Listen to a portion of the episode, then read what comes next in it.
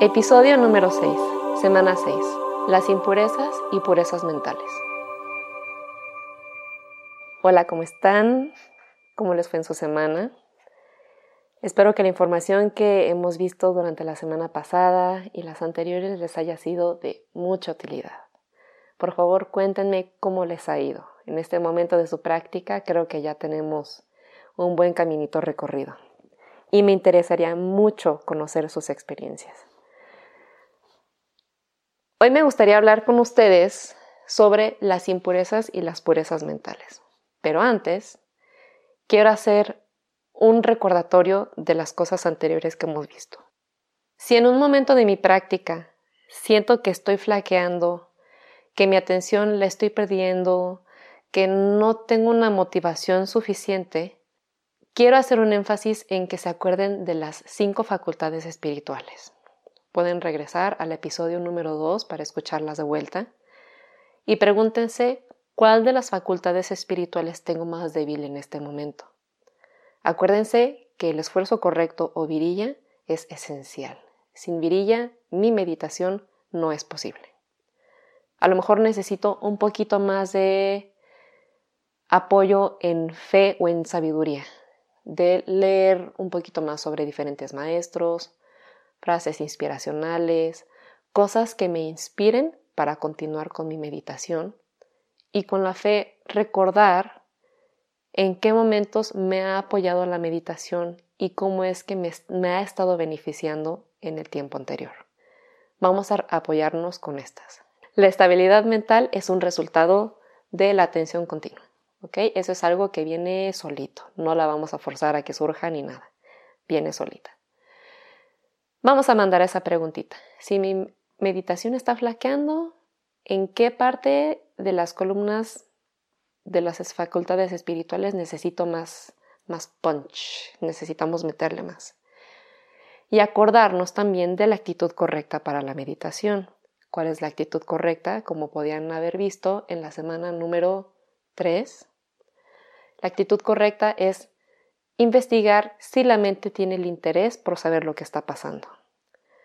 Si a lo mejor en nuestra práctica meditativa la mente tenía unas expectativas que no fueron cumplidas. Si tengo unas expectativas sobre la meditación de que no, yo quería estar más tranquilo y estoy meditando durante estas semanas y no me siento en paz o tal, esa es una actitud incorrecta hacia la meditación. La actitud correcta hacia la meditación hay que recordar es querer investigar con curiosidad y con interés. Vamos a checar nuestras expectativas como vimos en la semana pasada. Si hay un sonidito o si hay una experiencia externa a mí que hace que me sienta tenso o que no me sienta así como que muy cómodo con la forma en la que estoy observando, siempre primero vamos a observar la actitud de la mente y después checamos la experiencia. La experiencia no hace la meditación. La meditación la hace la mente que observa. Y queremos saber cómo estamos observando. Ya dicho esto, vamos a empezar a hablar de las impurezas mentales. Voy a hacerlo como impureza mental y su contraparte, pureza mental.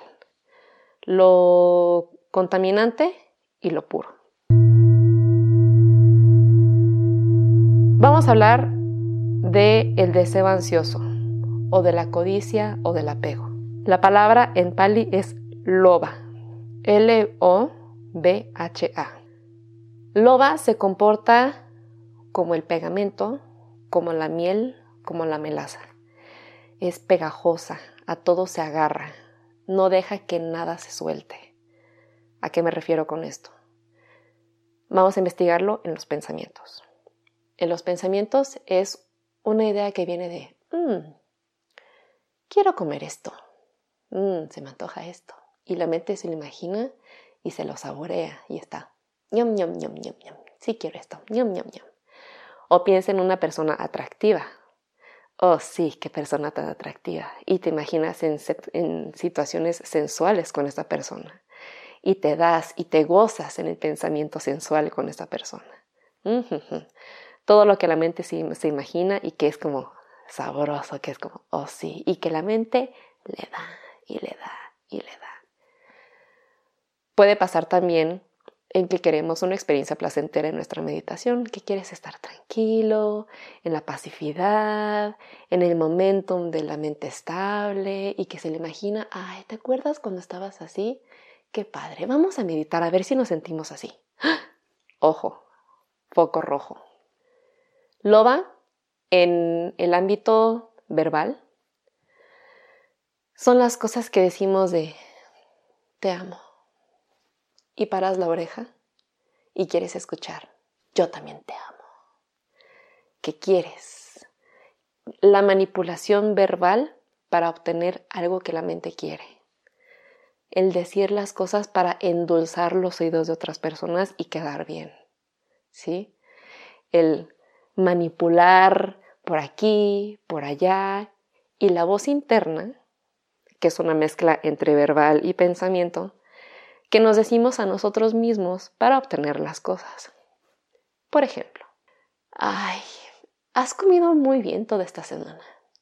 Hiciste mucho ejercicio. Yo creo que es momento para el autocuidado y que te comas una barra de chocolate. ¡Ah! ¿Qué tal unas papitas? Sí, me lo merezco. Yo merezco darme a mí placer sensorial, el que sea. Oh, sí. Vamos. Esta vocecita, loba, el deseo ansioso, la codicia, el deseo, se puede disfrazar de sabiduría, decir de que has sido muy buena persona. Creo que mereces decir una grosería de vez en cuando. Generalmente eres una buena persona. Sí, ¿por qué no? ¿Por qué no? Y así, vamos a echarle un ojo. Cuando la mente tenga este tipo de pensamientos, hay que acordarnos que la meditación no es dejar de tener pensamientos es tener actitud correcta detrás del observador y checar de que, ¡ay! Mira la mente que tiene, que quiere, como dice, cómo habla. Está muy chistosa, la verdad. Muy chistosa. Y loba, o deseo ansioso, codicia, en sus diferentes nombres, en lo físico, pues es el movimiento, es la acción para buscar satisfacer este deseo. ¿Sí? El ya pensaste en la barra de chocolate y la mente en el deseo ansioso está agarrada en el loop y te levantas y vas y te imaginas y ya está salivando el cuerpo y agarras el chocolate y el movimiento, el obtenerlo, el masticarlo, el gozarlo, ese es trabajo de loba. Es todo el, oh sí, me encanta, lo amo, lo deseo. Loba está en las cosas tan pequeñas como qué suave es, qué calientito, a lo más grande. Lo quiero y lo quiero ya y lo deseo. Y si no lo tengo, ¿qué pasa si no lo tengo? ¿A qué niveles de acción puedes llegar para satisfacer un deseo? Es tan pequeño como rascarte una ronchita, a tan grande como crímenes pasionales.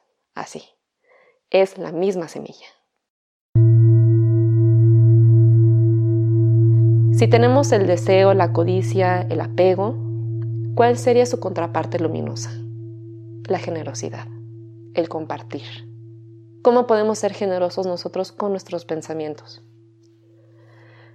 Podemos pensar en cómo podemos ayudar a las personas. Las ideas de, ¿y si hago un proyecto en donde pues juntamos a los perritos de la calle. Por ejemplo, los perritos de la calle les ponemos un, un, trastecito de agua en la calle con un molotito de croquetas. Ay, sí, qué padre. Pensamientos de acción buena. Pensamientos de compartir. Ay, vienen mis amigos a la casa, les voy a hacer este algo de comer muy rico. Una cosa sobre la generosidad muy importante que tenemos que saber es que muchas personas piensan que la generosidad es forzosamente cuando regalas cosas, o dinero o cosas materiales. Pero la generosidad va desde el pensamiento hasta el verbo y la acción. No es regalar. ¿Por qué? Loba, el deseo ansioso, se puede disfrazar también de generosidad. Voy por la calle, ves a una persona que está indigente, que está pidiendo comida, que está pidiendo dinero, y le da un poco de dinero y dice, soy una persona tan buena, tan generosa y tan compartida. Y cuando se lo da, y la persona que lo recibe es como, no te da ni las gracias, te hace una cara, y de repente dice, esta, o sea, la acabo de dar para ayudarle yo en mi grandísima voluntad, y así me lo agradece a mí, la persona generosa.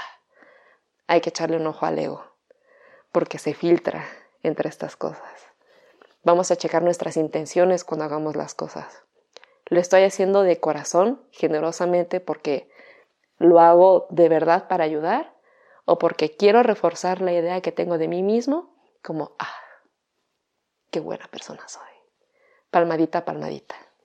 Mucha atención en la forma en la que hacemos las cosas. Las impurezas mentales se mueven como serpientes, como el agua se filtran en todas partes. Por eso es bien importante la meditación, la atención, porque podemos ver las intenciones detrás de nuestros pensamientos, palabras y acciones. Queremos reconocerlas. Entonces, acabamos de hablar de la generosidad, bueno, del deseo, apego y codicia mental, su contraparte, generosidad y compartir en la mente. Ahora, en las palabras, ¿cómo puedo ser generoso con mis palabras? Qué guapa te ves hoy, te ves muy bonita. Oye, eres una persona bien chida. Deseo mucho que te vaya muy bien en tu proyecto. Lo siento mucho por tu pérdida. Palabras honestas, de corazón, que reconfortan y que son generosas hacia las personas. Por ejemplo, estás en el súper y por costumbre el señor que te ayuda a embolsar las cosas, o la cajera que te atiende, o una persona que te ayuda a bajar una cosa de una zona alta. Ah, gracias. Ah, sí, con permiso. Buenos días. Hasta luego. Lo decimos por costumbre y por, entre comillas, buena educación. Pero ¿qué pasa si nosotros ponemos una verdadera intención en decir, buenos días? Hola, buenos días muchas gracias, que de verdad estás agradecido por la ayuda que acabas de recibir, por el trabajo que las otras personas están haciendo, por todo lo demás. Cuando somos agradecidos que decimos gracias, que sea de verdad. Checar nuestras intenciones. Esa es la generosidad en palabra. Y la generosidad en cuerpo o en acción, ¿qué puede ser? Es no nada más dar una moneda o no nada más ofrecer comida.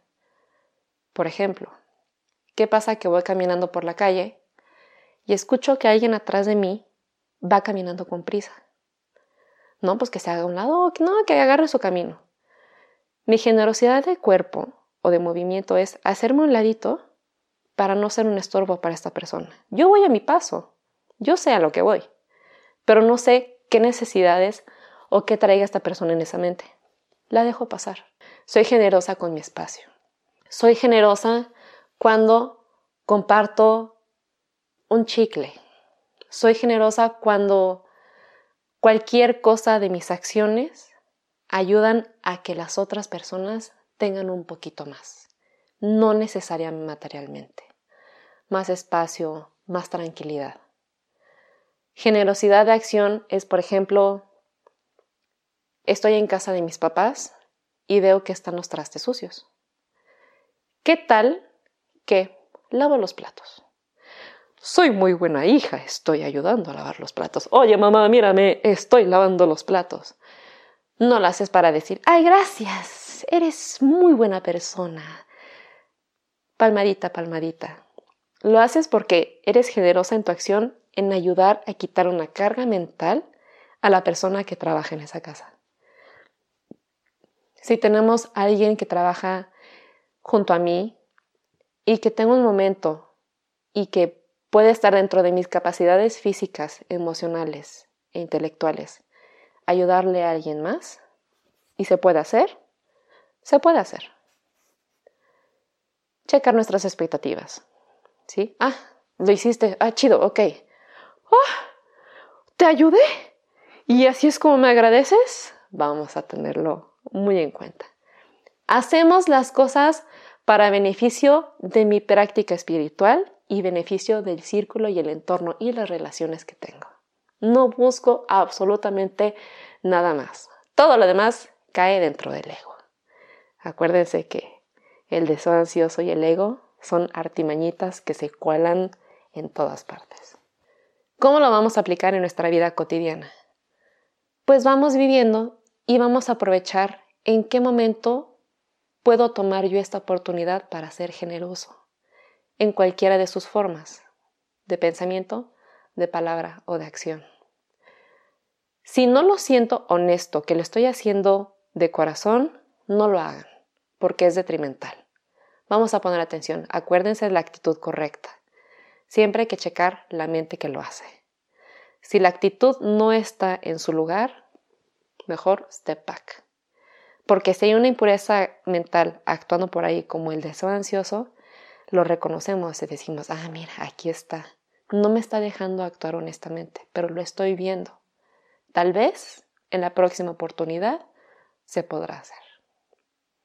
Vamos a hablar ahora de la aversión, del empuje, de todo lo que avienta, otra impureza mental. Y se llama dosa, D-O-S-A.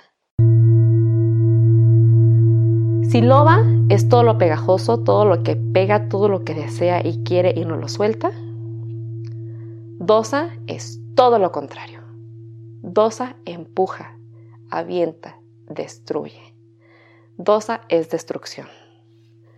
Es el opuesto en el lado oscuro de las, de las cualidades mentales.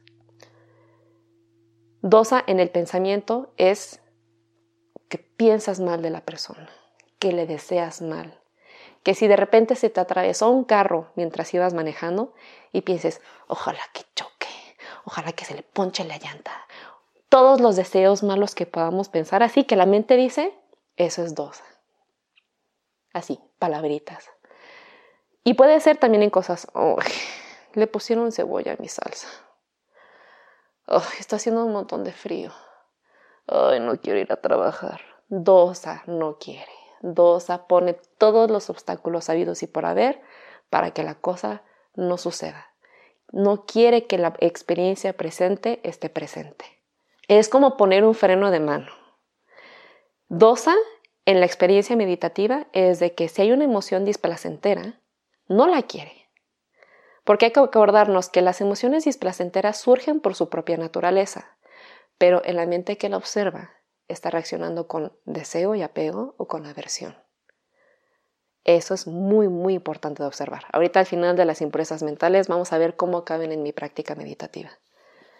Dosa quiere hacer que la experiencia sea diferente. Si Loba quiere que la experiencia sea placentera, Dosa no quiere la experiencia presente. No quiere que pasen las cosas. Y se enoja, se frustra, se pone triste, llora, grita, avienta y patalea.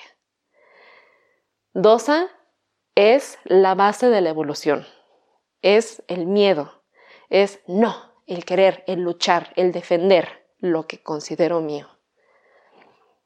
En el verbo, en la palabra, dosa, son las groserías, es el insulto, es el gritar, es el decir las cosas que lastiman, sin que tú te des cuenta, porque muchas veces somos somos hirientes con la forma en la que nos expresamos hacia una persona. Las críticas. Todo lo que todo lo que Dosa toca lo envenena. Todo, todos los comentarios. Eso es lo que hace Dosa. Dosa quema y se siente mal. Dosa es muy fácil de observar en la práctica meditativa porque es crudo y palpable. Normalmente cuando tenemos grupos de meditación y la gente viene y manda y bueno, se reporta en la semana, casi siempre son reportes de enojo, de ansiedad, de frustración, de tristeza, porque es lo que se siente muy fuerte. Es difícil ver el placer, porque la mente se regocija en él y la mente lo busca. Pero en lo incómodo, en lo displacentero de las emociones, es muy táctil, está presente y no hay manera de hacer que no esté porque está ahí, en todo su esplendor. Dosa en la acción es el golpear. Es que si se atraviesa el carro, el, como el road rage que le dicen, el enojo del manejar, querer pegarle y, es el golpe, lo animal. todo eso. Dosa es lo más incómodo que se pueda sentir físicamente. Eso es dosa. No hay otra manera de describirlo. De hecho, creo que cuando les estoy hablando de todo esto, luego, luego se identifica. Sí, claro. Yo sé cuál es dosa. Pero vamos a hablar del lado bonito, del lado opuesto luminoso. Si dosa es destrucción, es odio, es enojo, frustración, tristeza y demás, ¿cuál sería el lado luminoso? El amor, la aceptación. Eso es el lado luminoso. El lado luminoso en pensamiento adosa, que se llama la palabra en pali, adosa en pensamiento es, aunque sea una persona que no sea muy agradable, es pensar, tiene circunstancias en su vida que hace que sufra de esta manera. Y lo siento mucho. Qué pena que sufra así. La compasión. No es como, ay, no, pobrecito, porque no, no es eso, porque ya estamos entrando otra vez al dosa. Queremos decir, lo siento mucho, aceptar y entender que hay circunstancias que suceden para que diferentes mentes se comporten de esa manera. El pensar, aunque sea una persona en mi oficina o en, mi familia o en mi círculo social, que, que, es medio como que la idea de la mente que tiene de, mm, pues más o menos sí, más o menos no, y le está yendo muy bien en un proyecto, normalmente, uy, seguramente hizo no sé qué para lograrlo. Uy, mamá, mamá, mamá, mamá. Pero el pensamiento de Adosa, de amor incondicional, de aceptación es, qué padre. Seguramente las condiciones ella trabajó mucho para que sucediera así. Se lo merece. Que todos los seres sean felices. Que todos los seres estén libres de sufrimiento. Que todos los seres estén tranquilos, con salud y con estabilidad. Eso es el amor incondicional en pensamiento, la aceptación. Esto es así, ok. La mente meditativa es displacentero, vale, pues vamos a darle a la observación. Adosa en la acción, bueno, en, en el verbo, es también todos los pensamientos de generosidad y de amor, las podemos decir en alto. Que vaya muy bien, que esté todo muy bien. Palabras de amor palabras de amor sin expectativa de retribución, siempre honestas. Y en acción, pues el amor incondicional, una caricia honesta, el espacio honesto, todo lo que pueda hacer con mi cuerpo que pueda ser amoroso. No estoy hablando de lujuria, no estoy hablando de, de buscar el placer, sino soy amoroso con mi cuerpo. Un abrazo honesto a mis amigos, a mis familiares contengo de verdad a mis hijos que están llorando. O a un amigo que le está pasando mal con amor incondicional y compasión, estoy ahí presente para esa persona. Eso es el amor incondicional, adosa. Y de muchas otras formas. Ustedes pueden investigar en sus vidas cotidianas cómo es que se puede presentar adosa, meta, el amor incondicional. Lo vamos a buscar.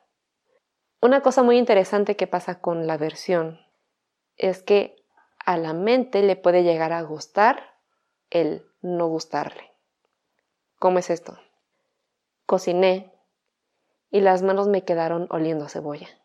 Y es como, te hueles y dices, ay, me huelen las manos a cebolla y no te gustó.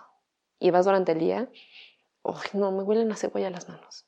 Y otra vez, ay, me huelen a cebolla las manos. Y estás ahí, oliéndote las manos que huelen a cebolla. O vas a un lugar a una fiesta, a una reunión, y hay una persona que no te cae bien, que a la mente no le cae bien. Y la mente lo busca con sus ojos y piensa, oye, esta persona, mi, mi, mi, mi. Y tú sigues con tu, con tu cotidiano, pero sabes que la persona está ahí y la mente lo busca otra vez. ¿Dónde está? Oye, ahí está. Me cae bien gordo por pa, pa, pa, pa, pa, pa. Y regresas a platicar con tus personas y otra vez la mente está enganchada ahí, buscando a quien odiar, buscando la experiencia que no le gusta y reforzar, sí, no me gusta. Otra vez, mm, no, no me gusta. Ah, se siente feo. No, no me gusta. Hay dolor, hay incomodidad, hay sensaciones displacenteras y las ve. Ah, no me gusta.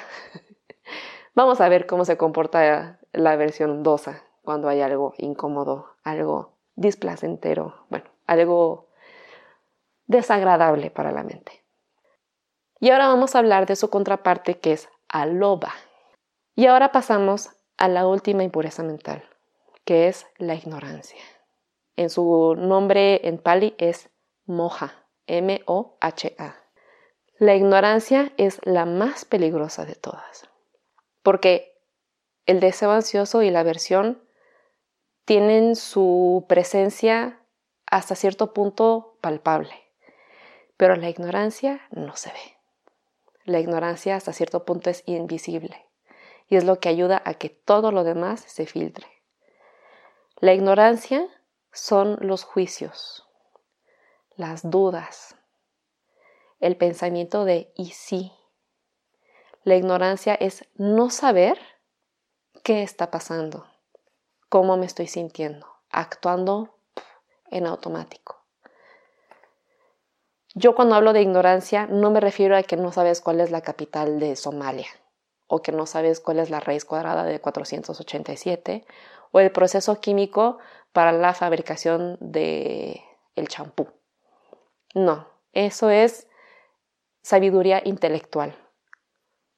Yo cuando hablo de la ignorancia es sobre la mente que no conoce la verdadera naturaleza de las cosas, que ignora que Dukkha, Anicca y Anatta están presentes en todo. Esa es la ignorancia. Y la ignorancia, por ejemplo, son los celos, la envidia, las inseguridades, el ego. La ignorancia está presente en que hacemos las cosas sin pensar en consecuencias, que solo al chile todo lo hacemos y ya. Si nada más hacen las cosas nada más así por hacer y que y que no, no, no piensas en que a lo mejor lo que estás haciendo está lastimando a alguien. Hay un ejemplo de que vas caminando por la calle y hay una hormiguita pasando y la pisaste sin querer y la hormiguita se murió. Y bueno, pues, ay, no, maté la hormiguita. Pero otra cosa muy diferente es, vas caminando por la calle, la hormiguita va pasando, los ojos la vieron y pensó, esa hormiga, esa maldita hormiga. Y caminas y con intención, ¡pah! pisaste la hormiguita. En situación es lo mismo. La hormiguita pobrecita se murió, terminó siendo pisada. Pero mentalmente, ¿cuál creen que tenga más peso? La que tuvo una impureza mental actuando por detrás. Hay que poner mucho en cuenta. Nuestros pensamientos, muchas veces repetidos, se pueden convertir en palabras. Nuestras palabras, muchas veces repetidas, se pueden convertir en acciones. Vamos a poner mucha atención con nuestra meditación si hay una impureza mental alimentando un pensamiento que me lleve a hablar y a actuar. Vamos a ser cuidadosos con eso, porque las impurezas mentales son muy poderosas. Ahora, en su práctica meditativa, ya se están pudiendo dar cuenta del poder que tienen sobre nosotros. Y ahora vamos a hablar del lado contrario de moja, que es amoja o sabiduría, que también le podemos decir paña. Hablamos de ella en las cinco facultades espirituales. ¿Ya vieron qué bonito se está uniendo todo? ¡Ay, qué bonito! Paña, la sabiduría, otra vez, no es que tú sepas cuál es la capital de Somalia, que tú sepas cuál es la raíz cuadrada de 482 o que sepas el proceso químico para la fabricación del champú. No es esa sabiduría. Cuando hablamos de sabiduría es cuando te estás dando cuenta de las cosas. El puro hecho de que estás poniendo atención ya es un poco de sabiduría.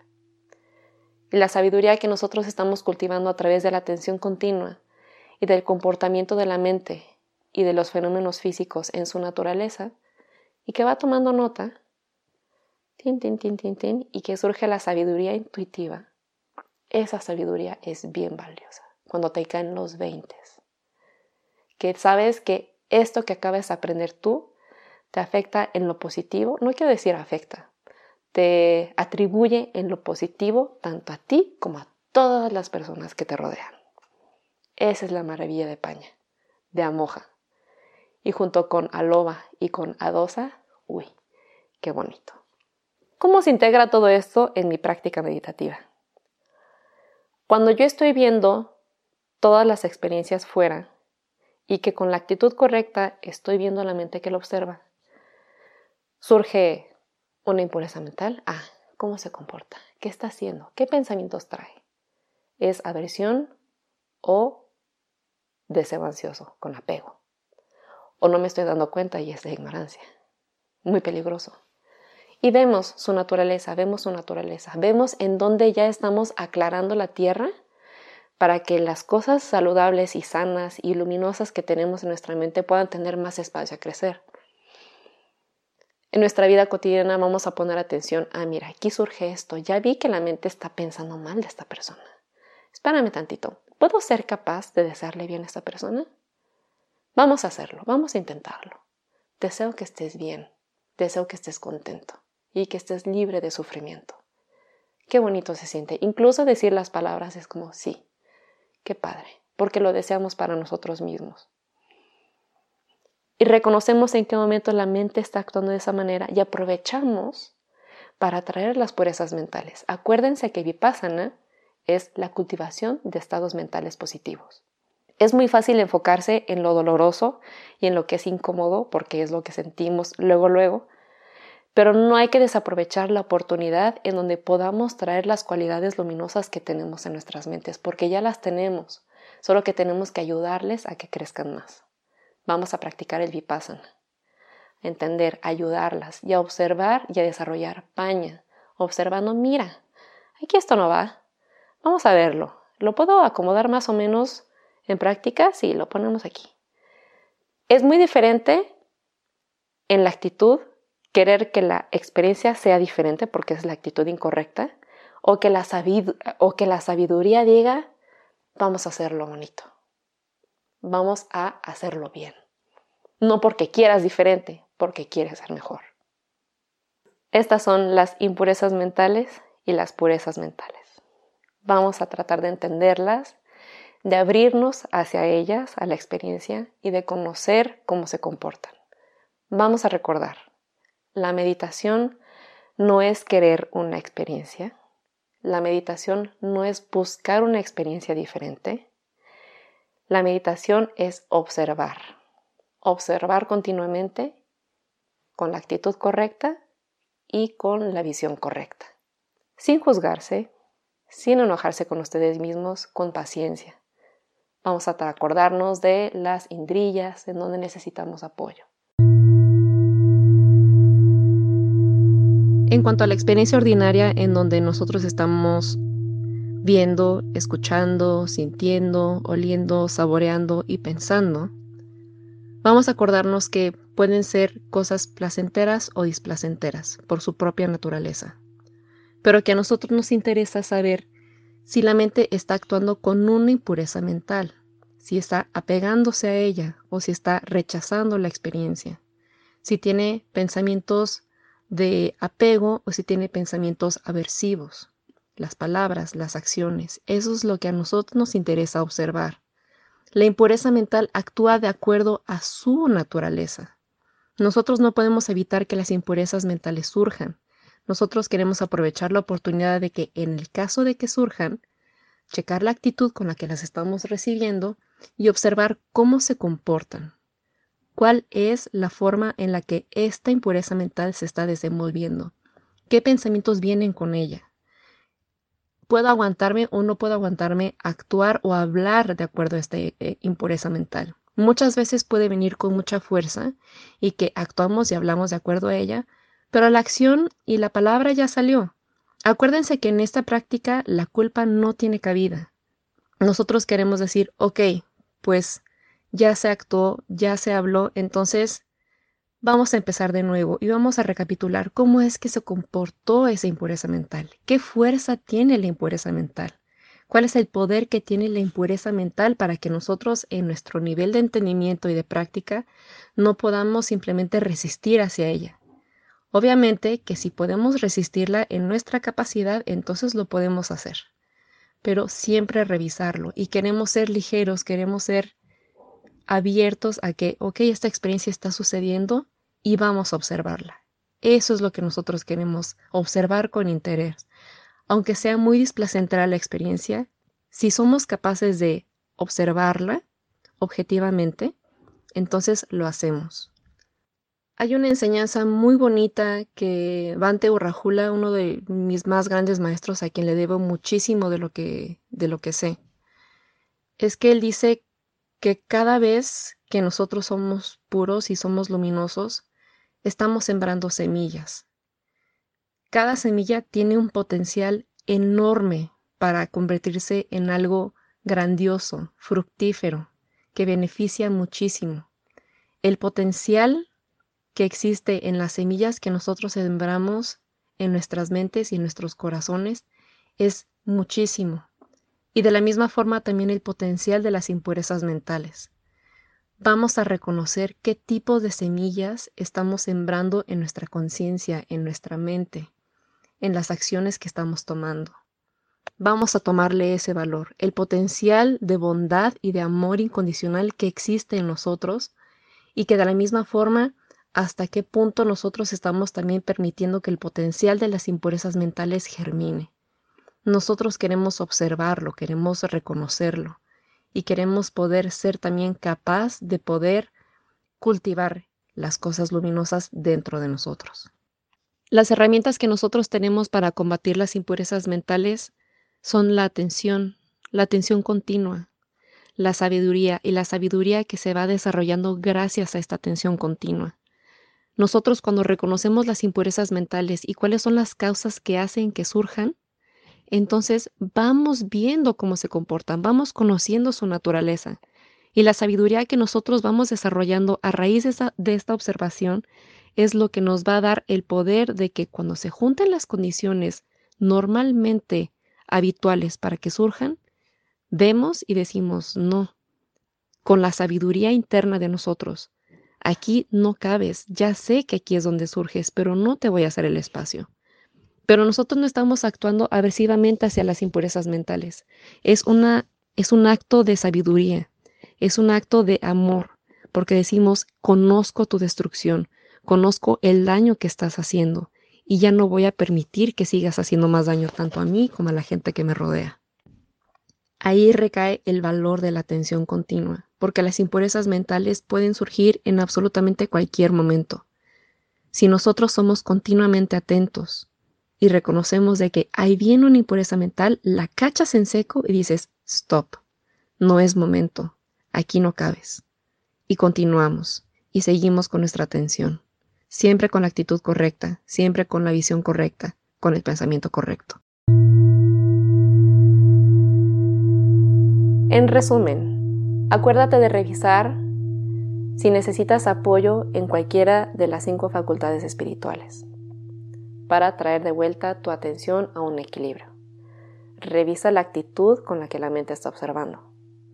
Y hablamos sobre las impurezas mentales, que son deseo ansioso, codicia o apego, en pali loba, aversión, odio, enojo, en pali es dosa y la ignorancia es moja. Las purezas mentales es la generosidad y el compartir, que es aloba. El amor incondicional, la aceptación, que es adosa. Y la sabiduría, que es amoja. O también otra palabra que se utiliza para ello es paña. ¿Cuál es el ejercicio para esta semana?